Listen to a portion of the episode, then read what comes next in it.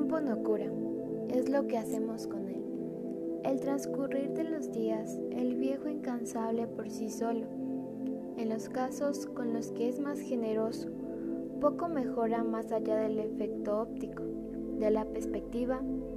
En cualquiera de los casos, los protagonistas somos nosotros, como actores y también como trovadores de relatos, porque el tiempo no cura, solo nos ofrece la oportunidad de lo que hagamos. Este es precisamente el sentido de los rituales. Por tradición, las bodas tardan más tiempo del imprescindible en prepararse. Un nacimiento detiene la vida de un familiar. Despedimos con calma a los que se marchan. El trasfondo social de los ritos es inteligente en cuanto a que nos provee de una burbuja para que en ese espacio que es el tiempo, nos podamos encontrar con nosotros mismos. Nuestra vida poco o nada tiene que ver con la del hombre del medievo.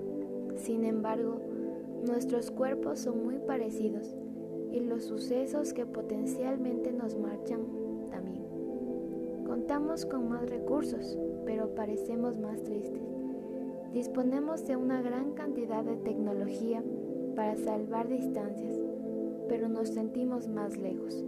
Seguimos trabajando de sol a sol, pero lejos de la sensación de orgullo de participar de lo que crece de la tierra.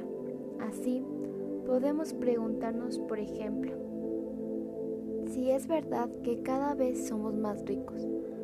Muy pocas veces estamos donde queremos estar, por temor a traicionar a ese yo o a ese nosotros del futuro, al que o a los que les queremos hacer la vida más fácil. Y por eso nos sacrificamos. Trabajamos un poco más si nos dejan. Buscamos un curso si tenemos un hueco. La nómina o el currículum hacer algo productivo, porque el ocio y el descanso es un lujo para el que se lo puede permitir. La alegría es una especie de sacrilegio en los ojos que solo ven desgracia. De mis disparates de juventud, lo que más pena me da no es el haberlos cometido, sino el no poder volver a cometerlos.